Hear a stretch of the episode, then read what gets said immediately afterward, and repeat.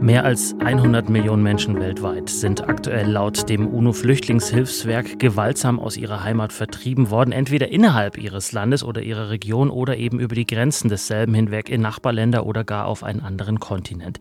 Aber egal wohin sie fliehen, man nennt sie im Englischen umgangssprachlich schlicht Refugees. Und wenn sie dann vielleicht wieder zurückkehren, während des Krieges oder Konflikts oder eben danach, dann werden aus ihnen Returnees von Englisch to return zurückkehren. Aber wie heißen eigentlich all die vielen Millionen Menschen, die von Kriegen und Konflikten ganz genauso betroffen sind, aber aus unterschiedlichen Gründen ihre Heimat nicht verlassen können? Also die Leute, die bleiben, die nicht gehen. Nadine Bieler, Wissenschaftlerin aus der SWP-Forschungsgruppe Globale Fragen, schlägt basierend auf englischsprachiger Literatur vor Stay Ye, und zwar vom Englischen to stay bleiben. Was sie darunter versteht, welche Daten es vor allem über diese Gruppe gibt und wieso die Beschäftigung mit Stayees eben auch wichtig für zum Beispiel die Entwicklungszusammenarbeit ist, das wollen wir jetzt erfahren. Hallo Frau Bieler. Hallo. Und mein Name ist Dominik Schottner. Herzlich willkommen.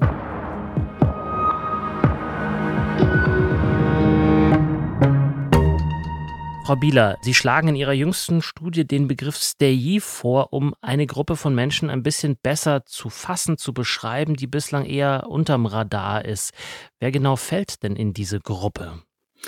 Die Stayees, das sind sozusagen alle Menschen, die ähm, da in Ländern, in denen Gewaltkonflikte herrschen, bleiben, ähm, im Sinne davon, dass sie ihren Lebensmittelpunkt am selben Ort wieder vorbehalten. Mhm. Und das ist ein Begriff, den es schon gibt oder den haben Sie sich ausgedacht? Der Begriff ist in der englischsprachigen akademischen Literatur durchaus schon ähm, gebräuchlich. Im deutschsprachigen Raum gibt es bisher noch ganz wenig Literatur dazu. Ich finde den aber äh, sehr passend, vor allen Dingen, weil es im Deutschen auch keine schöne Konstruktion dafür gibt.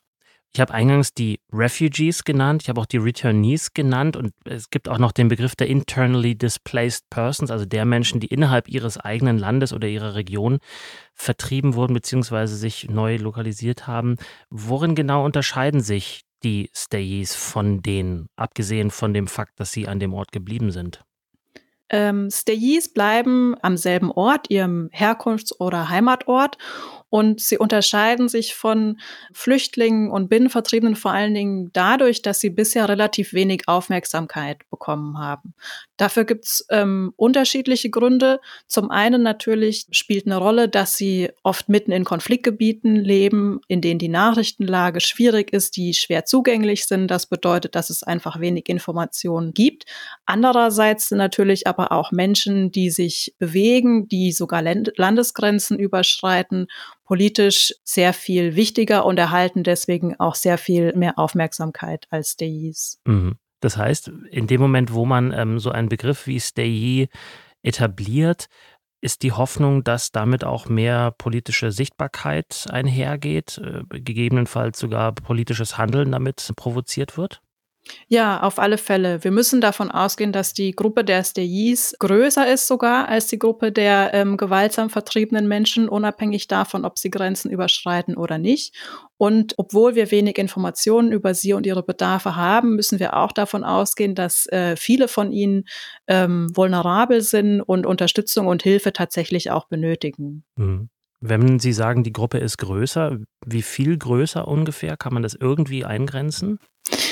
Das ist relativ schwierig und unterscheidet sich von äh, Konflikt zu ähm, Konflikt. Das Spektrum ist tatsächlich sehr, sehr groß. Ähm, in Syrien ist die Hälfte der Bevölkerung in etwa noch vor Ort, an dem Ort, an dem sie gelebt hat. In anderen Konflikten ähm, sind das tatsächlich sehr viel mehr, also 80, 90 Prozent, die am Herkunftsort bleiben, je nachdem. Wenn man jetzt diesen Begriff nimmt, wie kann der helfen bei der Bewältigung eines Konflikts oder eines Krieges oder bei der Reaktion von Drittländern vielleicht auf so einen Konflikt? Die Gruppe benennen zu können, ähm, soll vor allen Dingen dabei helfen, die Perspektive nicht nur auf Flüchtlinge und Binnenvertriebene, sondern eben auch um immobile Menschen zu erweitern und auch deren Bedarfe in der Unterstützung zu berücksichtigen, was bisher unzureichend der Fall ist. Dann lassen Sie uns auf die Gruppe der Stayees selber schauen. Was ist über die bekannt? Welche Gründe haben die, nicht zu fliehen? Tatsächlich, wie ich schon gesagt habe, weiß man leider relativ wenig über die Steyis und ihre Gründe. Man muss davon ausgehen, dass es neben denen, die tatsächlich freiwillig bleiben, auch diejenigen gibt, die unfreiwillig bleiben müssen. Sei es, weil sie von Gewaltakteuren in ihrer Bewegungsfreiheit eingeschränkt werden oder auch, weil sie einfach nicht schlicht über die Mittel verfügen, um eine Flucht ähm, zu wagen. Also da gibt es ein breites Spektrum von unfreiwillig bis freiwillig bleibenden Menschen. Mhm. Ähm, für diejenigen, die freiwillig bleiben, können wir davon ausgehen, dass die abwägen, welche Kosten und welche Nutzen mit den Optionen einhergehen, die ihnen zur Verfügung stehen. Also entweder zu bleiben oder zu fliehen. Und die hängen natürlich von den Umständen des Konfliktes ab, also beispielsweise dem Konflikttyp, der Art, wie in diesem Konflikt Gewalt ausgeübt wird, aber auch von ähm, persönlichen Eigenschaften. Der Konflikttyp, haben Sie gesagt, ist wichtig. Welche unterscheidet man da? Ganz grob kann man zwischen zwischenstaatlichen, den klassischen Kriegen, die wir aus der Geschichte vor allen Dingen kennen, unterscheiden. Da ist für Menschen, die betroffen sind, natürlich die Frage, ist das Land, in dem ich lebe, direkter Akteur? Finden auf dem Territorium, in dem ich lebe, Kampfhandlungen statt oder nicht?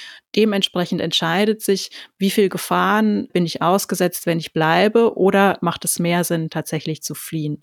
In den sogenannten irregulären Konflikten, in denen die Konfliktparteien auch oft nicht so klar unterscheidbar sind von der Zivilbevölkerung, gibt es natürlich erheblich mehr Risiken für die Zivilbevölkerung und damit steigen die Kosten von Bleiben und eine Flucht wird sozusagen günstiger. Mhm.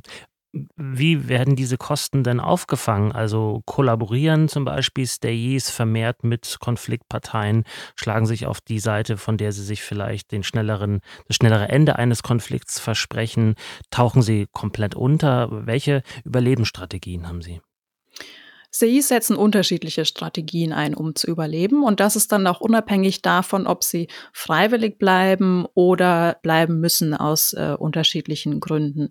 Und da gibt es ein sehr breites Spektrum von Strategien, die sich im Prinzip von ja, Kollaboration und Zusammenarbeit mit Gewaltakteuren über Neutralität, über Dialog mit Gewaltakteuren, Protest gegen Gewaltakteure, aber auch Selbstverteidigung ähm, ziehen. Also die Strategien schließen sich gegenseitig nicht aus, die können gleichzeitig ähm, aber auch äh, nacheinander zur Anwendung kommen und sie sind natürlich auch mit unterschiedlichen Risiken verbunden, mhm. die die Stayis dann in dem Fall abwägen müssen. Und hängt wahrscheinlich auch davon ab, äh, in welcher Altersgruppe Stayis sind, ne? ob es jetzt äh, mittelalte äh, Männer sind, die klassischerweise an solchen kriegerischen Konflikten ähm, teilnehmen oder ob es eher ältere Menschen oder jüngere Menschen sind. Weiß man da irgendwas über die Stays?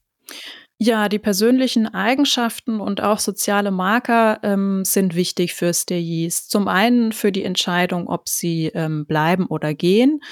Wie Sie schon gesagt haben, ähm, ältere Frauen beispielsweise werden häufig von Gewaltakteuren als äh, weniger risikoreich angesehen, da man ihnen häufig nicht zutraut, ähm, Kämpferin zu sein als junge Männer. Entsprechend sind junge Männer häufig stärker gefährdet, wenn sie bleiben, als, ähm, als ältere Frauen beispielsweise.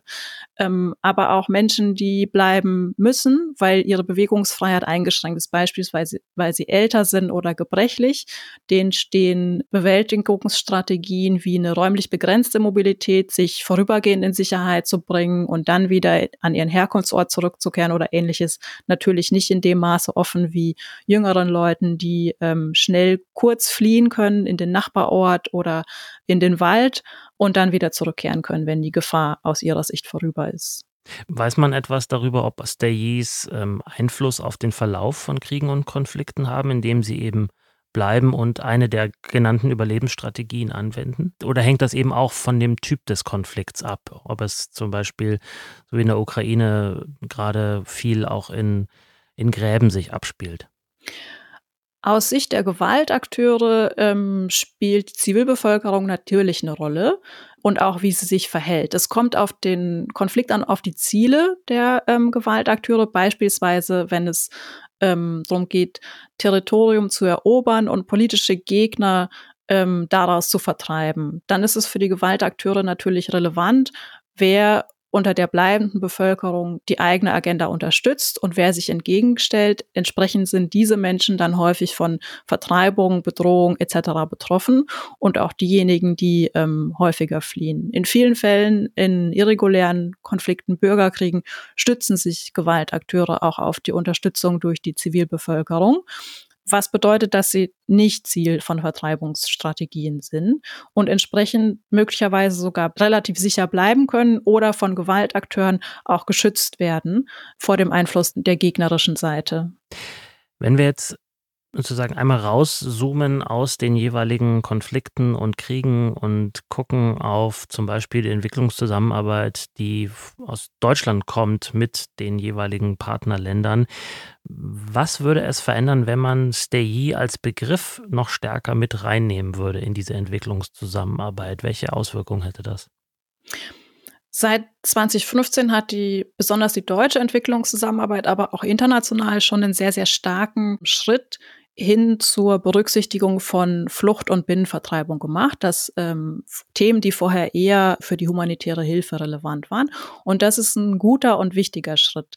Sollte auch beibehalten werden. Stayis sind aber damit aus dem Blick geraten, beziehungsweise standen auch davor nie besonders im Fokus. Und es ist wichtig, diese Menschen zu berücksichtigen, weil sie ebenfalls vulnerabel sind, manchmal sogar mehr, und weil sie auch besondere Bedarfe haben. SDGs zu berücksichtigen heißt auch, die Zivilbevölkerung in ihren Überlebensstrategien ernst zu nehmen und zu berücksichtigen. Das bedeutet, dass Unterstützungsangebote und Hilfsleistungen darauf abgestimmt werden, dass sie eben nicht die Überlebensstrategien der Zivilbevölkerung gefährden oder unterlaufen. Das bedeutet aber auch, dass man auf das gesamte Spektrum an Mobilität und Immobilität dem man in Gewaltkonflikten begegnet, vorbereitet ist und darauf besser reagieren kann.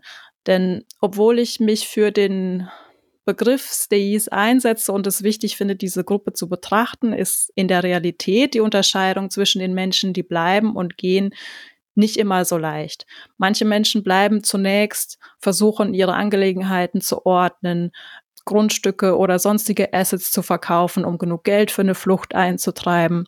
Manche Haushalte verfolgen eine Strategie auf dieser Ebene und teilen sich auf, indem Haushaltsmitglieder, die als stärker gefährdet äh, angesehen werden, fliehen, während hingegen andere bleiben. Und das kann sich natürlich auch ändern mit dem Verlauf des Konflikts. Daher äh, ist da sehr viel mehr in Bewegung, als wir das häufig äh, sehen. Und es macht aus Sicht externer Unterstützungsangebote Sinn, das besser in den Blick zu nehmen. Mhm. Aber es ist natürlich auch ein, könnte natürlich auch ein politischer Begriff sein, der in die Programmatik gewisser Parteien natürlich auch reinpassen würde. Wie kann man das vermeiden, verhindern, möglicherweise? Wichtig ist dabei, dass man die Menschen als Akteure ernst nimmt und in ihrer Entscheidungs- und Handlungsfreiheit unterstützt und respektiert. Das bedeutet, dass Menschen, die fliehen wollen, die sich selbst als gefährdet einschätzen, Fluchtwege natürlich weiterhin offen stehen müssen, dass diejenigen, die aber gerne bleiben wollen, auch die Unterstützung erhalten, die sie brauchen, um bleiben zu können. Aber das sollte keinesfalls dazu führen, dass man die beiden Gruppen gegeneinander ausspielt oder sogar annimmt, dass man durch mehr Erkenntnisse über SDIs potenzielle Flüchtlinge dazu bringen könnte, vor Ort zu bleiben. Das ist keinesfalls empfehlenswert. Das ähm, droht sogar Menschen noch zusätzlich zu gefährden. Sagt Nadine Bieler, Wissenschaftlerin aus der Forschungsgruppe Globale Fragen. Vielen Dank. Danke Ihnen. Mit ihr haben wir über Stayees gesprochen. Stayees sind Menschen, die in einer Region oder einem Land bleiben, wo ein Krieg oder ein Konflikt herrscht, statt diese Region zu verlassen. Warum sie das tun, welchen Wert der Begriff für sie selbst, aber eben auch für zum Beispiel die deutsche Entwicklungszusammenarbeit hat, das alles können Sie auch nochmal nachlesen in der neuen Studie von Nadine Bieler. Die finden Sie auf der Website der SWP. Da finden Sie natürlich auch in unseren Show Notes alle weiteren Leseempfehlungen zu dieser Podcast-Folge. Und wenn Sie wissen wollen, wann ein neuer Podcast rauskommt, dann abonnieren Sie gerne unseren SWP Newsletter oder folgen Sie uns auf unseren Social Media Accounts. Ich bin Dominik Schottner, bis zum nächsten Mal.